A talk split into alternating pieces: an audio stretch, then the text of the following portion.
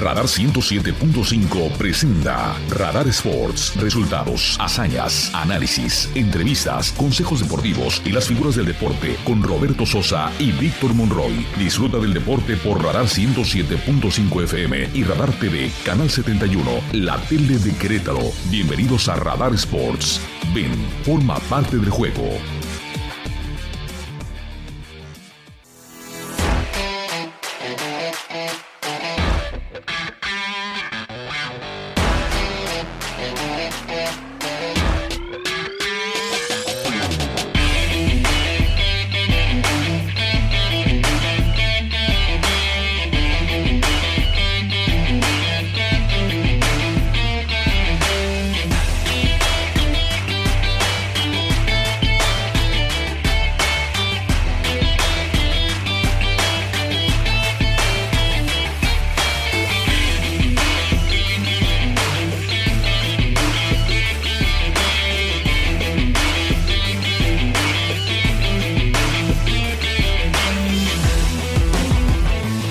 Queridos amigos, ¿cómo les va? Muy buenas tardes.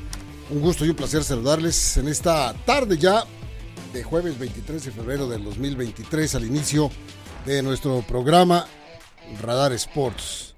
Programa que tenemos el gusto, el gusto siempre de transmitir a través del 107.5 de frecuencia modulada, la estación verde, radar por supuesto, pero también a través del sistema de cable de WIS, el canal 71, la tele de Querétaro. Muchísimas gracias por continuar con nosotros, también a través de nuestras redes sociales. Qué bueno que nos acompañan, de verdad. Muchísimas gracias. Eh, gracias a don Andrés Esteves por su información puntual, puntual, a través del de eh, noticiero Radar News. Eh, en su segunda emisión, eh, programa líder en cuanto a información, por supuesto, en todo el centro del país y más allá, diríamos por ahí. Gracias, todo el equipo de trabajo, estamos listos para platicar con ustedes acerca de lo más importante de los acontecimientos deportivos y por tanto, comenzamos. Hay, por supuesto, hoy arranque de fútbol, hoy jueves se va a jugar el partido entre el equipo del León y el Atlas está este partido, eh, Santos Toluca, quiero decir, Santos Toluca juega en el día de hoy, este partido está pendiente de la jornada 7. Ayer se jugó el partido Cruz Azul contra Atlas, ganó Cruz Azul un gol por cero. La Federación Mexicana de Fútbol confirmó la decisión de John de Luisa de renunciar a su reelección como presidente del organismo, por lo que su salida se dará en cuanto termine el torneo clausura 2023 tiempo en el que los dueños de los equipos se reunirán para elegir al nuevo mandamás del balompié azteca. A través de un comunicado, la federación anunció la decisión tomada por el dirigente, quien ocupa el cargo desde julio del 2018 para ser sucesor de Decio de María, quien dejó las funciones en cuanto terminó el Mundial de Rusia 2018. El equipo mexicano de Taekwondo, que nos representará en Juegos Centroamericanos, a partir del próximo 23 de, junio va con carro completo. Consiguieron por su calidad enorme estos representantes del Taekwondo en México cuatro plazas por cada una de las ramas. Cuatro plazas, entre ellos, entre los ocho, que son cuatro hombres y cuatro damas, están dos queretanos, Paloma García y Brandon Plaza. Ya platicaremos a ustedes cuándo, cómo y dónde van a competir en Taekwondo.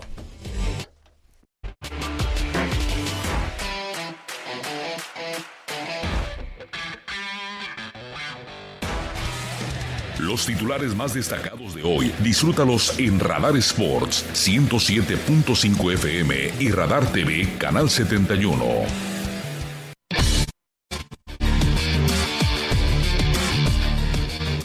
Víctor Morroy, compañero y amigo, ¿cómo te va? Muy buenas tardes. Mi querido Robert, ¿qué tal? ¿Cómo estás? Buenas tardes. Todo en orden, desde este lado, digamos que todo en orden, calentando el, el brazo. Vamos a platicar de béisbol. Ahí viene ya la temporada del béisbol de la Liga Mexicana de Verano. Ya va a empezar el béisbol de las grandes ligas. Se va a jugar el mundial de la especialidad, el mundial de, béisbol también. Le vamos a platicar de ello. Va a ser muy interesante. Va, a participar México eh, en estos ya manifestaciones. Es que se, se, acerca ya el mes de marzo y en el mes de marzo es el arranque, es el banderazo de la pelota caliente sin duda alguna. Pero antes, por supuesto, comentar acerca de lo que ya señalabas en, en, en tu adelanto con John de Luisa, que pues ya se va de la Federación Mexicana de Fútbol, dice que no va a ser candidato a la reelección el ingeniero John de Luisa a este puesto que bien decías asumió allá por el año de 2018 y julio. Son cuatro años, de hecho, los que están los presidentes de la federación por reglamento eh, y tienen que nombrar los miembros de la asamblea eh, del fútbol mexicano, que no es otra cosa más que la reunión de dueños, tienen que nombrar a un presidente de la federación, no antes, mejor dicho, no después de seis meses de que termina la Copa del Mundo. Es decir, ya la Copa del Mundo de Qatar terminó, entonces ya vendrá una posible selección de, aspirantes a ser presidentes de este organismo, pero lo que me llamó muchísimo la atención, eh, Vic, es una frase que dijo John de Luisa, me voy porque el que venga tiene que, deberá ajustarse a una nueva visión y objetivos de la Federación Mexicana de Fútbol. Deberá ajustarse a una nueva visión y objetivos de la Federación Mexicana de Fútbol. ¿Qué nos estará diciendo? así entre líneas, deberá ajustarse a nuevos objetivos del grupo que domina la Federación Mexicana de Fútbol. ¿No será mejor dicho así? Sí, por supuesto, si lo lees entre líneas, yo también le encuentro ese sentido. Han pasado muchas cosas, Robert. Más allá de que John de Luisa ha cumplido con un rol importante como fortalecedor económico de la federación, porque no hay que negarlo, lo fue, lo ha sido. Por el otro lado, no les vino bien el tema de Qatar a muchos dueños.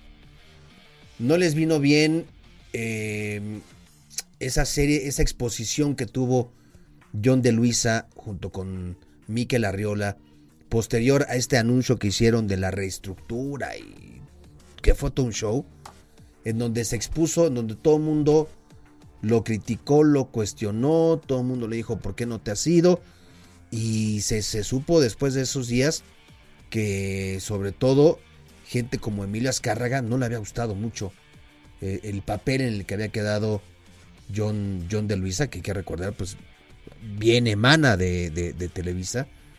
Y por el otro lado, esta visión de esta corriente que está ganando cada vez más terreno. Grupo Orlegui, Grupo Caliente, y bueno, pues en la contra, Grupo Pachuca, pero se nota a leguas que pues están, están tomando un control ya importante y ahora lo harán desde la cúpula, desde la toma de decisiones, desde el hombre que dé la cara por el fútbol mexicano. Sin duda alguna, y esto, esto había tenido ya avisos cuando eh, se nombra de golpe y porrazo de una marometa para adelante y una marometa para atrás más un brinco, se nombra presidente o director ejecutivo de selecciones nacionales de fútbol a Rodrigo Árez de Parga. Y en la presentación, pues casi casi él llegó, se sentó en el escritorio y dije, hola, ¿cómo les va? Yo soy el nuevo presidente, el nuevo director de... Nadie lo presentó. No estuvo John de Luisa cuando es obvio que tiene que estar haciendo este tipo de presentaciones. O sea, él es el presidente de la federación y presenta un eh, cargo importante de la Federación Mexicana de Fútbol, que ese es el de director ejecutivo, ¿no? Y no lo hizo. Entonces, ya desde ahí había eh, eh, avisos de que la situación no estaba, no estaba bien. Luego, después de ello, vinieron pues todos los cuestionamientos acerca de las nuevas formas del fútbol mexicano, que fue todo un show y que no, en realidad pues seguimos con pan con lo mismo. Y las frases de John de Luisa era para el cargo de, director técnico de la selección mexicana de fútbol, no nos podemos equivocar. No nos podemos equivocar. De aquí a, Estados Unidos, Canadá y México de 2026 tenemos que trabajar muy unidos, muy y sácatelas que ni siquiera fue el, el técnico que se había manejado aparentemente dentro de las posibilidades de ser técnico de la selección mexicana de fútbol, que eran o el señor Guillermo Almada o el señor Miguel Herrera, sino que también como fue el caso de Rodrigo de Parga, de tres patadas, una maroma para adelante, una para arriba y un brinco, salió como técnico de la selección mexicana de fútbol Diego Coca. Ya observando las cosas, bueno, tampoco se puede tapar el sol con un dedo. Corresponden y vienen de los grupos que estás platicando, que, acabas de decir, vienen de ahí.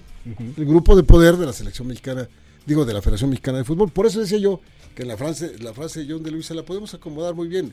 Él lo dijo, el nuevo deberá ajustarse a la nueva visión y objetivos de la Federación Mexicana de Fútbol. Queda muy bien cuando el nuevo deberá ajustarse a la nueva, a la nueva visión y objetivos del grupo que está en el poder en la Federación Mexicana de Fútbol. Sí. Y ya, así. Lo que quiso decir fue, ¿no? Exactamente. Eso fue lo que obligó, de hecho, a John de Luis a dejar. Ahora, se va, pero sigue perteneciendo en, su en el cargo que tiene para la FIFA y para la CONCACAF. Sí, es el representante mexicano ante esos, esos cargos continúa teniéndolos y vamos a ver de dónde se sacan de la chistera al nuevo presidente de la Federación Mexicana de Fútbol. Es algo que nos va a indicar el camino que va a seguir el fútbol mexicano a partir de ya. Ayer, ayer en el programa de Televisa Línea de 4 de TUDN, candidatearon ya desde ahí, desde ahí, a Ricardo Peláez. Decía Carlos Reynoso, tiene que ser Ricardo Peláez. Ya estuvo en eh, este en cuatro de los en tres de los cuatro equipos ¿Viste la frase de Ricardo Peláez acerca de la Federación Mexicana de Fútbol? Las palabras que dijo. Sí, claro. La Federación, eh, eh, disculpe usted la palabra, sí lo dijo, simplemente dijo, la Federación Mexicana de Fútbol en términos reales es un desmadre. Así, así lo dijo. Y ese ha sido el discurso con el que Ricardo Peláez toma mucha fuerza después de su salida con, de, Chivas que no le fue, no le fue bien, toma mucha fuerza a raíz del programa del Mundial. Que no recuerdo cómo se llamaba, pero un programa donde reúnen este, a varios técnicos y desde ahí hicieron llamados duros, críticas duras al papel de la federación, a los dueños, ¿no? Y ayer lo, lo, lo repite. Vuelve a decir, sí, la federación, pues ni pies ni cabeza. Entonces, quién sabe, quién sabe si por ahí vaya el perfil de Ricardo Peláez este, para la Federación Mexicana de Fútbol. Llama la atención Salinas Pliego, el dueño de del Atlas, o quien fuera dueño del Atlas, este, hoy dueño de Mazatlán, lamentó la salida de John de Luisa, dice que es un hombre íntegro y conocedor del entorno de fútbol y que no será fácil encontrar su reemplazo. Dice que su salida, su decisión obedece mm, eh, a los malos resultados de la selección en Qatar y de la reestructura que están realizando en la parte deportiva de la federación. Pero llama la atención que hace un par de propuestas, cuatro propuestas en sus redes sociales. Uno de ellos dice, priorizar, dice que con esas propuestas el fútbol mexicano podrá tener un giro distinto. Uno, priorizar resultados de la selección nacional, es decir, concentrar el máximo tiempo y esfuerzo de la federación en formar y foguear a la selección que México llega al próximo mundial con al menos 20 jugadores jugando en las top 5 ligas del mundo. Dos, cerrar la Liga MX, dice eliminar en definitiva el descenso y las multas para que los dueños de los equipos inviertan con confianza en el futuro de sus clubes con visión de largo plazo en la formación de jugadores y sin la amenaza latente de pérdida de sus inversiones. 3. Eliminar la multipropiedad de manera ordenada y justa para evitar posibles conflictos de interés en caso de transferencias y formación de jugadores. Y 4. Instituir el fair play financiero. Debe haber un límite de sueldos pagados por cada equipo, definido en función al porcentaje sobre los ingresos de cada club para evitar pagos excesivos a técnicos y jugadores que ocasionan un alto nivel de conformismo que daña el fútbol. Este último va para los de arriba. Por supuesto. Y no hablo de los de la tabla. Bueno, uno de ellos, bueno, sí están, ah, están allá. Tigres y Monterrey, ¿no? Que son los que sueltan la lana al por mayor y sin un tema por ahí de, de, restricciones. Pues son los. Lo que llama la atención es este, este asunto de quitar el descenso y las multas yo creo que será muy peligroso. Ya lo hemos visto, el quitar el descenso restó el tema deportivo y, lo, que generó pues fue un conformismo sumado a este asunto del repechaje. Sí, y todo esto, y todo esto, todas estas opiniones tan diversas, está formando el revoltijo en el que ha estado la Federación Mexicana de Fútbol desde hace mucho tiempo. Todo esto que estamos, que escuchamos de, de Víctor, de las opiniones de, personas que están metidas en el fútbol y que tienen mucho dinero, como es el caso del señor Salinas Pliego, y otros más, más las decisiones tomadas de, de, de todo, que los extranjeros, que lo del descenso, que lo de lo de no no no estar de acuerdo en- con el trabajo de, de John de Luis, todo esto provoca toda esa vorágine de cosas que están revolviendo todo el fútbol mexicano. ¿Qué será que alguno de estos grupos tenga la visión clara, ya específica, de darle orden a esto? ¿O lucharán simplemente por poner por delante sus propios intereses y a seguir, Claro. este, a seguir este mando de la ubre, ¿no? Porque, ¿sabes qué, Robert? Sería muy válido si Grupo Orlegui o los que a todas luces están tomando el poder dijeran, a ver, este es un proyecto que elaboramos con especialistas, con cuestiones ahí bien, bien, bien preparado de hacia dónde puede ir el fútbol. Ah, será muy válido. Pero si es como dices, solamente por, por tener el poder y restarle a los que siempre lo han tenido, que era Pachuca, que era Televisa, que era TV Azteca, pues entonces vamos. Y peor, y peor, y, y ahí acabaremos con este tema, peor si esto va dirigido a que con ese poder, nada más por el hecho de tener el poder, le da fuerza a gente externa totalmente y que ha hecho negocio de toda la vida en el fútbol mexicano. como- Claro. Como los promotores, por ejemplo. Claro. Del que ya hemos hablado, Sí, sí, de sí. los otros que hay y todo lo demás que sería lo más grave, porque entonces seguirá dando tumbos este fútbol hasta- a ver hasta dónde lo, lo aguanta la, la afición. La afición. De no tener un fútbol competitivo, de no tener una visión del fútbol mexicano, de los futbolistas y para los futbolistas mexicanos. ¿eh? Esa eh, es- es otra de las cosas. Y seguir este, llevando agua a tu molino en la, en la medida de lo posible.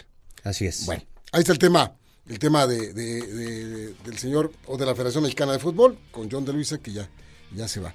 Eh, otra de las cosas que habíamos platicado es, pusieron rápidamente, ahora que hablamos del tri, ya pusieron eh, a, a la venta los boletos de México-Jamaica que se juega el 26 de marzo. No, hombre, no me digas eso, Robert. Y me agarran a fin de quincena. O sea que ¿Qué ustedes hijo? apúrenle porque si no, no van a alcanzar boletos. Además, los precios que cuando se jugaba, fíjate, se jugó en México, Panamá, mundialista, Ajá. cobraban 800 pesos por boleto. ¿Cuánto crees que cuesta el boleto Jamaica-México? Que es, y lo ponen así grandote, el debut de Diego Coca como técnico de la selección mexicana de fútbol. 1200 más o menos. Frío, No, más. no menos, Menos unos 400. menos, 200. menos, 100 pesos. poquito más. 150. Ciento- 120. 120. No, pues quieren lleno el, el estadio. 120 varos. Quieren lleno el estadio. Sí, sí, sí. Bueno, digamos que son los más baratos, ¿no? Ya habrá algunos Sí. de 1200 pesos, este, pero 120 pesos, órale. 120 varos te metes a ver a, a la selección mexicana de fútbol en su reinicio de actividades después del fracaso mundialista, con el señor Coca como técnico de la, de la selección mexicana de fútbol. Bueno, ya nomás quería apuntarlo porque no, no quería yo dejar pasar ese pequeño detalle, ¿no? Que si van a ir al partido allá para el 26 de marzo, pues está bien. Oye, este, pues te parece vamos a un corte comercial. Sí, señor, nada más decir que Cruz Azul le ganó ayer al Atlas un gol por cero. En la segunda victoria de Joaquín Moreno. Joaquín Moreno como técnico interino de Cruz Azul, que ya, ya ahora ya hay un técnico, como ya usted sabe. Y de regreso vamos a escuchar a, a- a Tuca Ferretti en una conferencia de prensa que dio hoy ya como técnico, ya con la gorra de, de- de Cruz Azul, la playera de Cruz Azul. Y hoy juega Santos contra Toluca. Buen partido este Partido pendiente de la jornada 7. de la jornada 7. Hoy juegan. Vamos a la pausa aquí en Radar Sports. No nos tardamos nadita.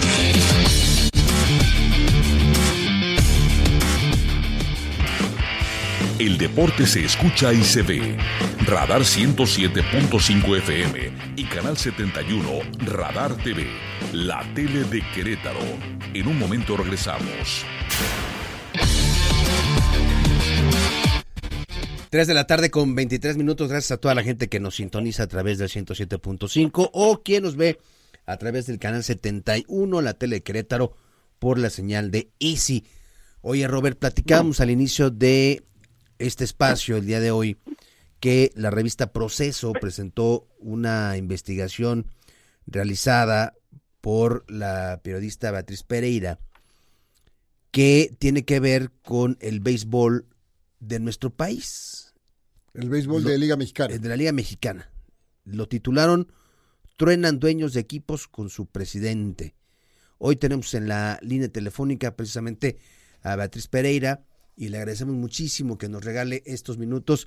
Beatriz, ¿cómo estás? Te saluda Víctor Monroy y Roberto Sosa Calderón. Buenas tardes. Víctor, Roberto, ¿cómo están? Buenas tardes. Hola, a la orden. Oye, pues llama mucho la atención porque por un lado, el mismísimo Horacio de la Vega, pues se la pasa hablando de los números, de los alcances que están teniendo con sus acuerdos que está haciendo, de mayor penetración, del tema de la expansión, pero por el otro, lo que nos presentas en este, en este reportaje es que hay dueños que no están conformes con la actuación de Horacio de la Vega. Cuéntanos. Pues el tema tiene básicamente que ver con que, digamos, eh, la forma como Horacio ha operado la liga ha sido desaseada de tal manera que pues no habían visto contratos, no habían visto los documentos mediante los cuales eh, el presidente de la liga eh, firmó los acuerdos de patrocinio, eh, no había hecho, digamos, la cobranza de esos acuerdos de patrocinio de manera correcta. Es decir, ha habido un reporte de que hay muchos ingresos y la cifra es superior a los 130 millones de pesos en el año 2022 pero los egresos son prácticamente por la misma cantidad que entró. Eh, cuando tú sacas las sumas y las restas y ves lo que en, digamos, salario gana el presidente de la liga y lo que por las comisiones, eh, por llevar estos patrocinios, él les dijo que le deben, pues lo que se empiezan a dar cuenta los dueños y presidentes de los equipos es que las cuentas no cuadran en el sentido de que las mayores ganancias por ese dinero generado son para el presidente de la LNB y no para los clubes que son finalmente quienes conforman la Liga Mexicana de Béisbol y los dueños son quienes arriesgan su capital, pues porque, digamos, el béisbol en México crezca y continúe desarrollándose. Entonces, pues es básicamente eso, ¿no? No ha habido claridad en las cuentas, ha tomado decisiones sin pedir permiso a la Asamblea, no les ha entregado cuentas claras, eh, no ha firmado contratos y la verdad es que el caos es tan grande que pues está este grupo de presidentes dueños que están molestos porque se dieron cuenta de que pues les contaron una historia, pero esa historia tenía digamos otra parte macabra que ellos no sabían. Sin duda alguna, Beatriz, ¿cómo te va? Robert Sosa, te saludamos con mucho gusto. Eh, además, lo más reciente que hemos leído es que eh, nos da la, la, pues la visión de que la Liga Mexicana de Béisbol está en jauja en este momento, porque lo que leímos era que ya prácticamente van a llegar a 20 equipos, que después de tener a dos, estas, dos empresas de televisión junto a ellos por algún tiempo, ahora son 24 empresas de televisión las que están trabajando para promover y, pues dar a conocer lo que hace la Liga Mexicana de Béisbol y efectivamente una serie de patrocinadores grande. Lo que da para que nosotros leemos en, ese eh, desplegado periodístico que lo vimos en, el portal de Medio Tiempo, que decía, eh, pues la Liga Mexicana de Béisbol es ahora una liga totalmente rentable a partir de 2021-22, dado que él tomó pues las riendas antes, antes, dos o tres años atrás. Y nos llamó la atención esta contradicción y que además, y que además, Beatriz, los equipos que están en contra son los que en este momento son los más representativos del circuito, como son los Diablos, los Tigres, Monclova, Tijuana, que han sido los equipos más recientes campeones del béisbol mexicano. Pues es que, mira, Roberto, eh, yo, digamos, como periodista, ahora ya voy a poner en duda esas cifras que se dan a conocer. Es decir, si lo que se nos venía dando a conocer era que todo estaba muy bien y que ahí vemos el béisbol en una plataforma, que luego te sacó una aplicación y que también vemos que está en, las en los canales de televisión abierta y cerrada. Es decir, el béisbol se está difundiendo y se está viendo por todos lados, ¿no? Este, y pues están esas cifras alegres, ¿no? Que tantos millones de seguidores y perfecto. Yo ya lo voy a poner en duda, ¿eh? Me van a perdonar. Porque eh, suponiendo sin conceder que eso sea verdad, pues se logró de alguna manera, digamos, eh, mintiendo, manipulando, eh, faltando a la verdad. Eh, digamos, en, el documento al cual yo tuve acceso, donde se hace una explicación precisa y exacta de lo que ocurrió en la liga, pues se habla de que el presidente no se, o sea, ha abusado de, de, la confianza de los de los dueños, que se ha conducido con voracidad, o sea, de leer esa palabra, pues es ciertamente muy fuerte, ¿no? Decir es un presidente que es voraz y que la voracidad radica principalmente en eso, ¿no? En que, por ejemplo, él quiere cobrar comisiones de patrocinios que ya existían en la liga cuando él llegó, o quiere cobrar una comisión porque, por ejemplo, que ustedes saben que se instaló este sistema Trackman en, en todas las plazas del béisbol mexicano, para medir este estadísticas y todo eso, como él consiguió una, un, descuento con el con Trackman, con esta empresa, quiere cobrar una comisión por haber conseguido ese descuento. O por ejemplo, él su labor es meramente de comercialización, ¿no? De marketing, de llevar estos patrocinios. Sin embargo, creó un área que no existía en la Liga Mexicana de Béisbol, que le cuesta a la liga más de dos millones de pesos anuales, con personas que además trabajan en las empresas donde trabaja Horacio de la Vega, o sea, de sus empresas personales que se dedican, todos sabemos, a organizar eventos deportivos que consiguen con el gobierno o con entes privados como Panama Sports. ¿Me explico? Correcto. Entonces, esa gente pues la, la, paga la Liga Mexicana. Entonces tú dices, bueno, sí generó 130 millones, pero generó que el costo de operación de la liga sea de 115 millones. Entonces los 14 millones que te quedan son para que los equipos se lo repartan y cuando se hace esa repartición, son 18 equipos, pues les toca de 800 mil pesos en, digamos, utilidad. Y cuando tú ves lo que le toca de ganancia entre sus salarios, que casi llega a los 5 millones, más lo que está cobrando, que son como 8 millones por comisiones, pues estás viendo que él como presidente de la liga se embolsa 13 millones de pesos, mientras que cada equipo su utilidad es de 800 mil pesos. Entonces yo me parece que eso para cualquier eh, empresario que invierte o ha invertido toda su vida en el béisbol mexicano, pues darse cuenta de que pues efectivamente entra mucho dinero, pero la rentabilidad de la liga pues no es para lo ellos, sino que la rentabilidad es para quienes está llevando ese dinero. Entonces yo te preguntaría pues ¿qué es mejor?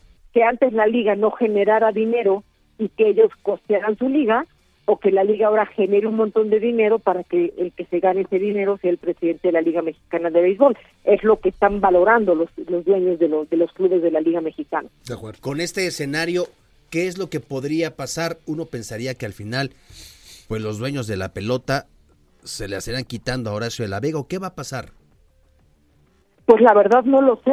O sea, es decir, no lo sé porque eh, yo entiendo que existe una auditoría que se hizo y que revela todas estas situaciones y que no todos los dueños eh, de los clubes están enterados de esos resultados. Quiero suponer, con base en lo que he podido indagar, que en la asamblea de este próximo viernes 24 se van a presentar los resultados de esa auditoría y entonces pues los dueños de los equipos tomarán una decisión. ¿Qué decisión van a tomar? No lo sé, pues en una de esas dicen, oye, pues no tenemos problema, ¿no? Fíjense que a nosotros nos gusta operar así y pues qué bueno no que este señor vino y que puso el béisbol en todas las plataformas de televisión y, este, y en la televisión abierta y en la restringida y, y en el streaming y adoramos eso. Entonces más bien estamos agradecidos y pues que se lleve todo el dinero no y, y no dudaría que eso pasara porque pues incluso ahí este hay como digamos una decisión que se tomó donde decía no que con un solo peso que generara de utilidad el presidente de la Liga Mexicana ellos le iban a dar un bono en reconocimiento a eso. ¿Por qué? Pues porque sabemos que con ningún otro presidente de la Liga Mexicana, pues la Liga ha tenido un ha tenido utilidades. Incluso yo te diría, ni siquiera con Horacio tuvieron utilidades en el 2021. O sea, ahí tuvieron un déficit más o menos de 3 millones de pesos en el que pues ya se estaban haciendo digamos todas las gestiones, pero de todas maneras no hubo utilidad para la liga. Pero además ha habido mentiras como que les dijo que iban a a, generarse los derechos de transmisión de televisión de todos los clubes y que eso no lo iba a pagar los equipos, lo iba a pagar la liga y resulta que quienes lo terminaron pagando son los equipos. Sí, qué baro. Por eso hay el conflicto, ¿no? Con Fernando Valenzuela Jr., el dueño de los Tigres, porque pues a él están cobrando 5 millones de pesos, tiene la amenaza de que por ser un deudor este no puede entrar en la asamblea, tiene el roster congelado, Veracruz también tiene el roster congelado porque tiene adeudos, entonces por pues, la reflexión de los dueños es pues yo soy el dueño y se supone que tú eres mi empleado y ahora resulta que este pues te parece al revés, ¿no? Que tú pareces el dueño de la Liga Mexicana y nosotros tus empleados.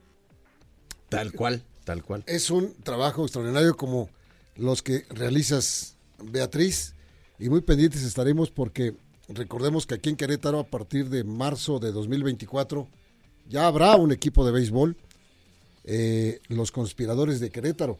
¿Tú cómo viste la incorporación de, de, esta franquicia? Mm, pues es que digamos, eh, la expansión de la liga significa que las utilidades en lugar de que se repartan antes entre 16, ahora es entre 18, ¿no? Y que después se repartan en lugar de 18 o entre 20. Entonces, a mayor número de equipos, pues menor reparto de, de, este, de la utilidad de la liga, ¿no? Entre ellos. Este, también parte de la información eh, ahí tiene que ver con la venta de las franquicias. Esta venta de franquicias generan bastante millones de pesos, más o menos 35 millones por equipo, y se supone que eso va a un fondo de la liga. Bueno, pues ese fondo de la liga, que se supone que es intocable, también se ha utilizado para operar la liga. Uh. Entonces, ¿cuál es el beneficio de que haya mayores socios? Si ese dinero que entra se supone que es ahí como para tener este ese fondo de resistencia que ya se está viendo vaciado porque se necesita el dinero para operar la liga. Entonces, yo digo que son matemáticas simples, ¿no? Eh, ¿Cuánto cuánto eh, este genera? ¿Cuánto gasta?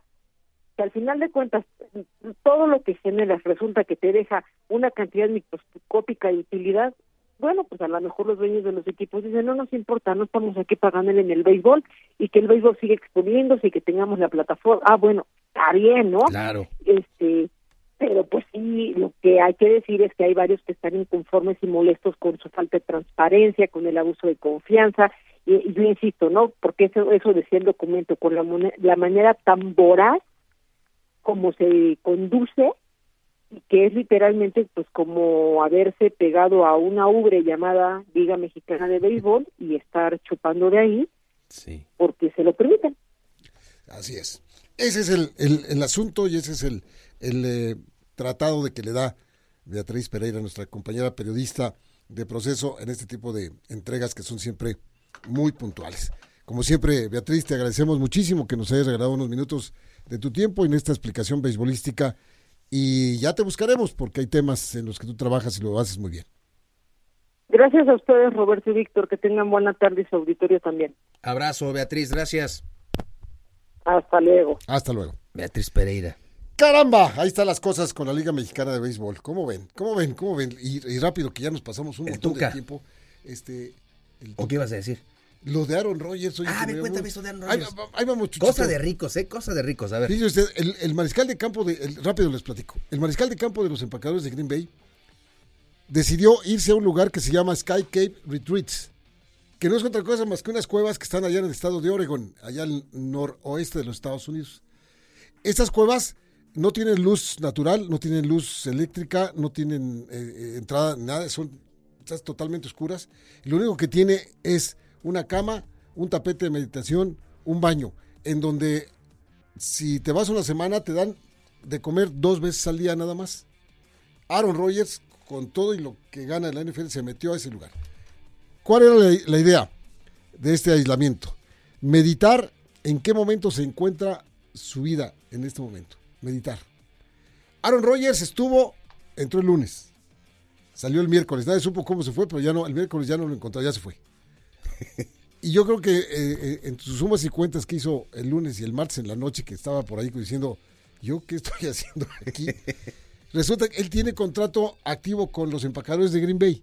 Si juega este año Aaron Rodgers con los empacadores, gana 60 millones de dólares. Entonces, cuando estás en un aislamiento para ver si ganas o no ganas 60 millones de dólares, pues es que estás como que bateando para el otro pues lado, ¿no? O sea, como, como que o si no, juega con los empacadores, lo van a vender a un equipo de la Liga Americana, no de la Nacional. Que pueden ser los Patriotas de Inglaterra, que le van a triplicar lo que está ganando con el equipo de empacadores. Yo creo que cuando llegó a esas sumas, esas estas dijo. Dijo, son tantos ceros, ya me confundí. Pues yo, ¿para qué ya me quedo en la cueva? Mejor ya me salgo y ya, ya ¿no? y se salió Aaron Rodgers de ahí de la cueva y que se regrese a hacer lo que hace muy bien, tira pases de manera extraordinaria. Pues qué, qué, extraño, ¿no? a ver, alguien de a pie los, los que pues ya tenemos a nuestra pareja, pues ahí en la cama, ¿no? Ahí decimos, oye, ¿cómo ves? Antes de dormir, ¿cómo ves? ¿Está esto o está esto, no? O nos vamos con el compadre a echar un trago y que nos ayuden a decidir o, o al vapor, como te decías, ¿no? Te vas al vapor, ahí te, despejas. Te, despejas un rato y, piensas y dices... Porque además ha de haber salido carísimo ese retiro. Pues yo creo que sí, digo, pero que- de que, de que a la- porque además deben estar llenas las cuevas esas. Deben de estar llenos de puro rico. de, de pura gente que está meditando. Bueno, pues muy bien. Ya declaró, señor Ferretti. Mañana les damos la declaración, porque si no, Chucho ya nos está viendo con ojos de que nos van a correr a todos. Ya vámonos, mi Vic. Ya nos vamos a tener que ir a meditar Pero para la peña de Bernal. Vámonos a meditar mejor, a, como decían antes, a La Perla, que era un lugar ahí de, de- de encuentro de amigos. A nombre de Carlitos, a nombre de Chichote, a nombre de Manuel, muchísimas gracias. Vámonos, Vic. Hasta mañana, gracias.